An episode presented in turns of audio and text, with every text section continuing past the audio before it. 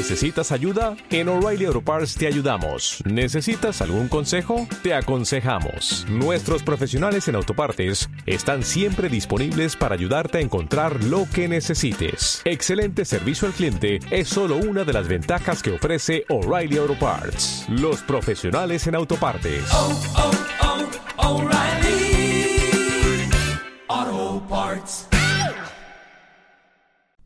Por la señal de la Santa Cruz de nuestros enemigos, líbranos, Señor Dios nuestro. En el nombre del Padre, y del Hijo, y del Espíritu Santo. Señor mío y Dios mío, creo firmemente que estás aquí, que me ves, que me oyes. Te adoro con profunda reverencia. Te pido perdón de mis pecados y gracia para hacer con fruto este rato de oración. Madre mía Inmaculada, San José, mi Padre y Señor, Ángel de mi guarda, interceded por mí. El Evangelio de hoy es un Evangelio bastante largo y un Evangelio en el que se cuenta una historia con tal lujo de detalles y quedando los discípulos mal que es imposible pensar que fuera inventado por los primeros cristianos, los primeros discípulos. Más bien, Señor, nos damos cuenta de, cómo nuestros, nuestros primeros hermanos en la fe no hicieron otra cosa más que recoger lo más fielmente que fueron capaces, con la ayuda del Espíritu Santo, pues tus hechos, tus palabras, lo que vivieron junto a ti. Dice así, es Marcos el que lo cuenta. En aquel tiempo, Jesús y los tres discípulos bajaron del monte, después de la, de la transfiguración, y volvieron a donde estaban los demás discípulos. Vieron mucha gente alrededor y a unos escribas discutiendo con ellos. La subida al monte pues llevaba por lo menos una hora, una hora y media, y la bajada pues otra hora, más el tiempo que estuvieran arriba, en fin, había pasado una mañana, una tarde, no sabemos, ¿no? Y los escribas discutiendo con ellos. Al ver a Jesús, la gente se sorprendió y corrió a saludarlo. La gente amaba a Jesús, como nosotros, Señor. Él les preguntó, ¿De qué discutís? Uno de la gente le contestó, Maestro, te he traído a mi hijo. Tiene un espíritu que no lo deja hablar, y cuando lo agarra, lo tira al suelo, echa espumarajos, rechina los dientes y se queda rígido. Qué espíritu tan malo este, ¿verdad? He pedido a tus discípulos que lo echen y no han sido capaces. Él, tomando la palabra, les dice, Generación incrédula, ¿hasta cuándo estaré con vosotros? ¿Hasta cuándo os tendré que soportar? Da la impresión, Señor, de que, de, que te cansas de la falta de fe de tus discípulos que no han sido capaz capaces de hacer este milagro. Y dice el Padre, traédmelo. Se lo llevaron. El Espíritu, en cuanto vio a Jesús, retorció al niño. Ya se ve que ese espíritu era un espíritu maligno, un espíritu diabólico, ¿no? Que ante la presencia de Dios encarnado se, se, revuelve, se, se, se sufre, ¿no? Retorció al niño, éste cayó por tierra y se revolcaba echando espumarajos. Jesús preguntó al padre ¿Cuánto tiempo hace que le pasa esto? Contestó él Desde pequeño y muchas veces hasta lo ha echado al fuego y al agua para acabar con él. Nos puede sorprender que, que, un espíritu maligno, diabólico, entrara en un niño que no ha hecho nada, que no tiene ninguna culpa.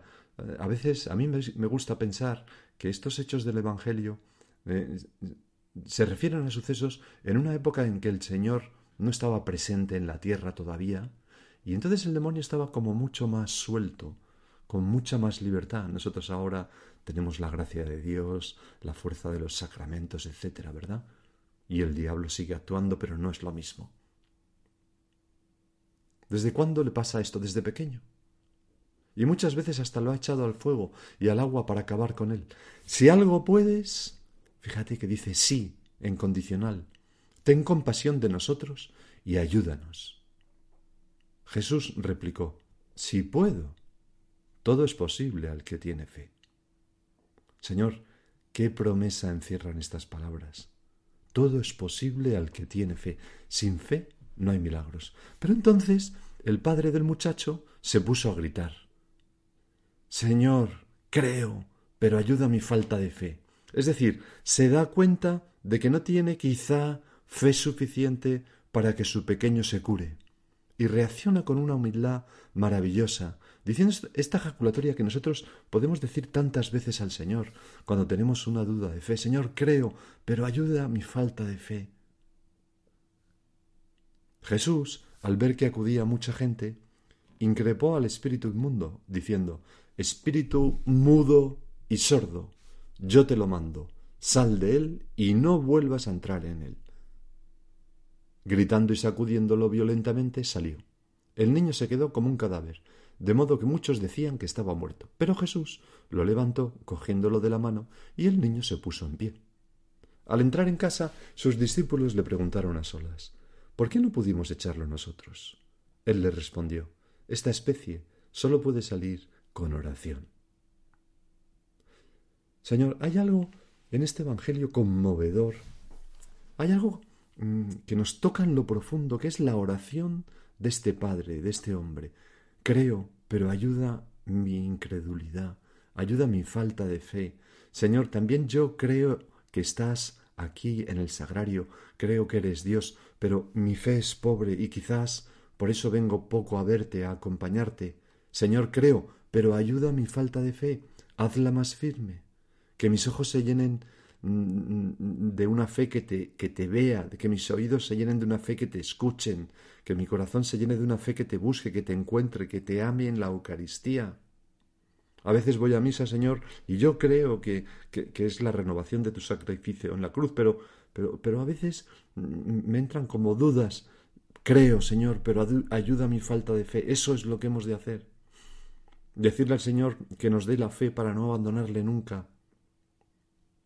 O a veces, eh, en, un suceso cualquiera, o una noche, yo qué sé, una noche se nos ocurre, ¿y si todo esto es mentira? ¿Y si Dios no existe? Señor, creo, pero ayuda a mi falta de fe.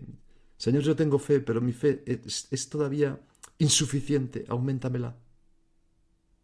Ese es un primer punto en la oración que siempre, siempre toca el corazón de, cualquiera que rece con este persona, con, con, este pasaje del Evangelio, ¿no?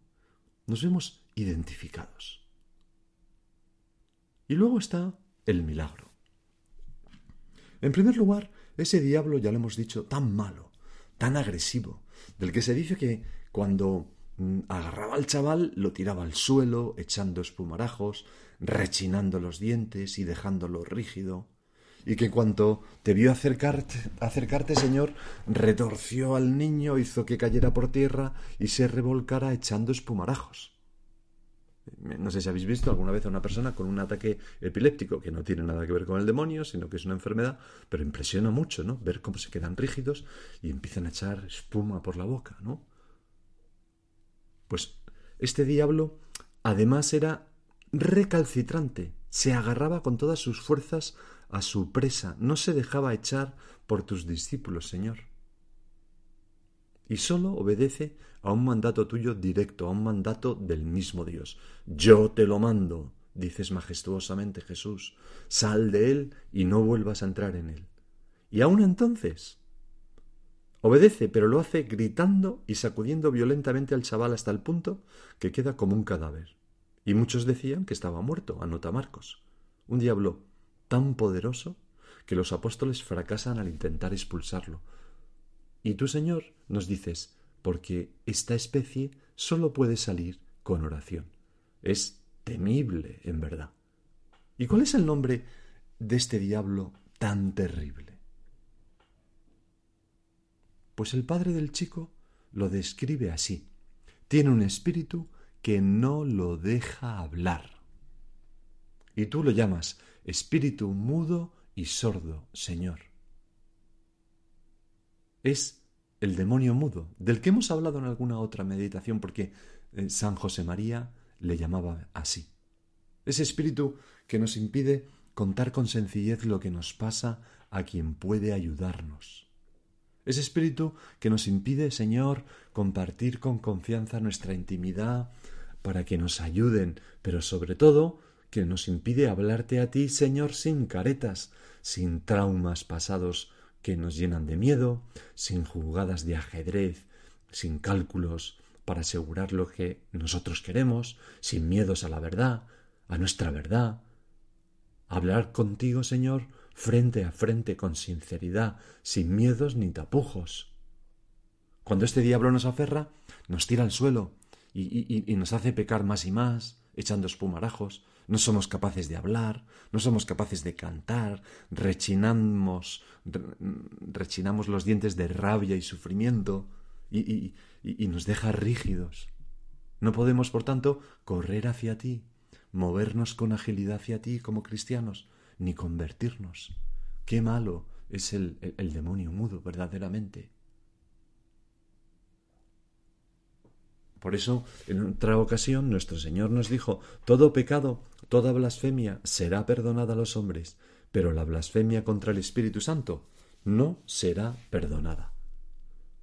Blasfemia contra el Espíritu Santo significa cerrar los ojos para no ver la verdad, la mala voluntad de no ver, para no tener que creer, que cierra al pecador la posibilidad de la conversión y, por tanto, del perdón de los pecados. Pues este es el demonio mudo. Señor, no nos dejes, no nos dejes mm, que, no, permitas que, que, este demonio nos enganche, demonio en sentido metafórico, este, este defecto, no quiero decir ahora. Porque al hombre, como dice el libro de los Proverbios, le parece siempre recto su camino, pero es Dios quien pesa los corazones. Y a veces no reconocemos nuestros males y nuestros pecados. O a veces, ya digo, no somos simplemente capaces de compartir nuestra interioridad para lograr objetividad, para buscar apoyo en un hermano, para... Eh, ese poeta alemán, Kleist, eh, cuando Stefan Zweig escribe sobre él, sobre él un libro, bueno, sobre él y dos más, ¿no? Pero eh, el libro se llama La lucha contra el demonio, eh, eh, cita unas obras suyas muy impresionantes, ¿no? Porque dicen así, era un hombre por lo visto muy tímido, muy, muy, introvertido. Y decía, anotaba más bien, falta un medio de comunicación. El único que poseemos, la palabra, no es aprovechable. Es incapaz de servir de expresión al alma, pensaba Kleist, y nos permite sólo dar como fragmentos aislados de la misma. Por eso siempre he sentido temor terror más bien cuando he tenido que descubrir a alguien mi intimidad. Pues claro, con ese modo de funcionar, pues uno no encuentra el amor, no encuentra el perdón en la confesión, no encuentra el apoyo en la dirección espiritual, etcétera, etcétera. Y es trágico, pero este poeta acabó suicidándose, relativamente joven. Una persona encerrada en sí misma, atrapada por el demonio mudo, no, estoy diciendo con esto que este hombre, Dios lo tenga en su gloria, estuviera ni mucho menos atrapado por ningún demonio, ¿no? Pero al menos de manera metafórica, ¿no? Pues se entiende. Señor, que yo, que, yo sea siempre una persona mm, que, que, sincera, veraz, que cuento lo, que, lo que me araña en el corazón, lo que, lo que me hace sufrir. A quien debo contárselo, claro. Me acuerdo, una vez vino una niña pequeña al confesionario, muy pequeña, de ocho o nueve años. Y entonces me, me, quizás lo he contado ya, pero, pero bueno, lo vuelvo a contar. Y, y entonces esta niña me, decía, ay, ay, ay, ay, es que tengo un pecado, don José, tengo un pecado que me da muchísima vergüenza, que me da muchísima vergüenza. Y yo le animaba, bueno, venga, a ver, es de este mandamiento, es de este otro, ay, ay, ay, ay, ay. y bueno, ¿y qué podemos hacer? Eh, porque tienes que decirlo de alguna manera para que Dios te lo perdone. Y entonces la niña eh, me dijo, bueno, lo tengo escrito aquí. Y entonces le, le propuse, pues mira, sal de tu lado del confesionario mm, y por debajo de la puerta el confesionario donde yo estaba confesando en el colegio no, no ves a la penitente, hay una rejilla y además son como habitacioncitas distintas, ¿no? Entonces vienes a mi lado ah, y por debajo de la puerta me metes ese papel donde lo has escrito. Y así lo hizo. Vi que la niña salió, eh, me pasó un folio doblado por la mitad eh, por debajo de la puerta y en ese folio ponía eh, en, en grande, en, en una de las caras, abre. Abrí el folio y dentro estaba escrito el pecado, que, pues como podéis comprender, era el pecado de una niña de 8 o 9 años, una cosa graciosa y sin más importancia. Una pequeña tontería. Y el caso es que le dije, pues ya lo he leído. ¡Ah, qué vergüenza! Pues no te preocupes, que Dios te perdona. En total, que le di la absolución y se fue toda feliz, hasta el punto que le tuve que gritar, oye, oye, vente que te, que te tengo que devolver tu, tu pecado, tu, tu folio es con el pecado escrito. Y dice, no, no, no hace falta, quédatelo si quieres. Y se fue corriendo. Feliz, ¿no? Feliz, porque, porque cuando abrimos nuestra alma, mm, ¿cómo avanzamos, Señor? También me acuerdo de, de- de una persona que me decía, me esfuerzo por ser muy sincera en la dirección espiritual porque es cuando noto que más avanzo. Y a veces, Señor, nosotros no avanzamos mucho ¿no? en, nuestra vida interior a pesar de tener dirección espiritual y podemos pensar, ¿podría ser más sincero? O aquella persona que comentaba una amiga que eh, determinado sacerdote con el que tenía dirección espiritual, pues no me ayudaba demasiado. Y, entonces la amiga le decía, pero tú le has contado esto y aquello y lo demás allá. Y le dijo, no. Y entonces le dijo la amiga, hombre, el sacerdote te ayuda según tú le cuentes y, te abras en la dirección espiritual, fuera de la confesión. Pero si no le cuentas, ¿cómo te va a ayudar en la dirección espiritual? ¿No? El, el demonio mudo que, que, nos deja rígidos y nos echa, nos impide ser felices. En una ocasión le preguntaron a San José María, Padre, ¿por qué don Álvaro está siempre contento? Se refería al beato Álvaro. Y contestó, porque siempre dice lo que le pasa, sinceridad, y hace lo que le dicen, docilidad.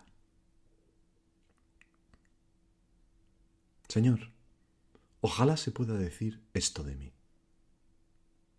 Qué bien iríamos.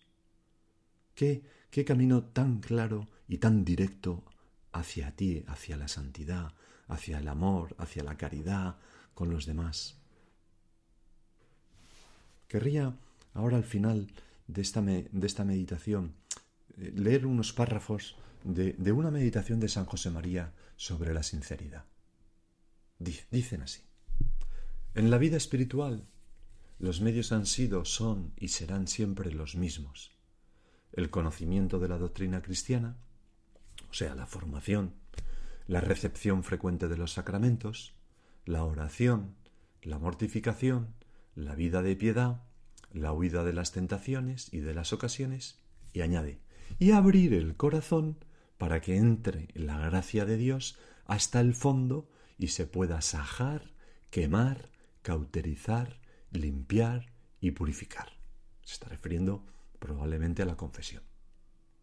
De vez en cuando, continúa, encontraréis quizá más violencia, más fuerza en la soberbia y en las cosas que tiran hacia el barro.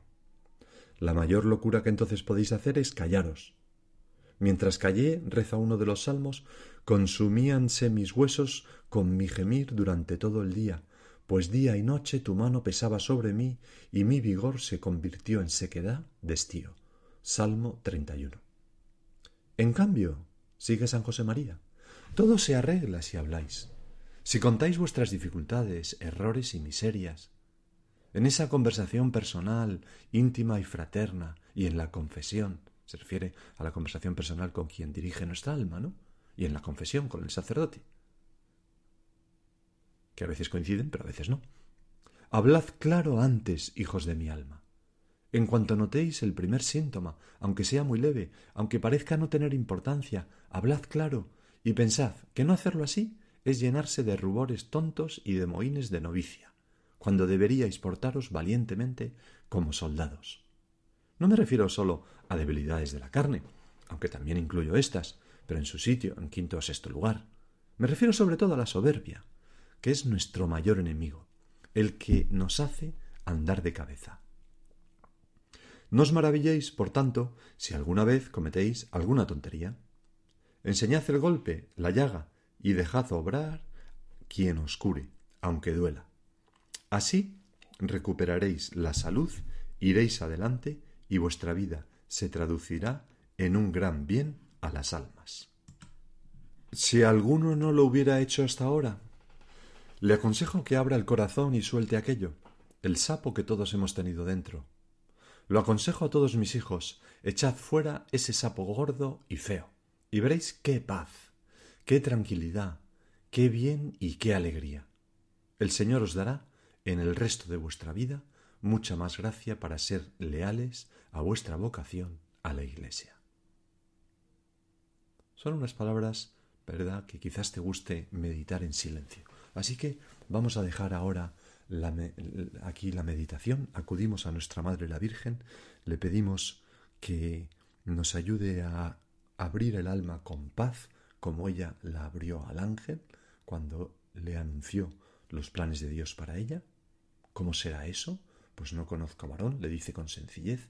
Vamos a pedirle a nuestra Madre que nos ayude a, a, a echar el demonio mudo, si lo hubiera, de nuestra vida. Y ahora sigue tú por tu cuenta.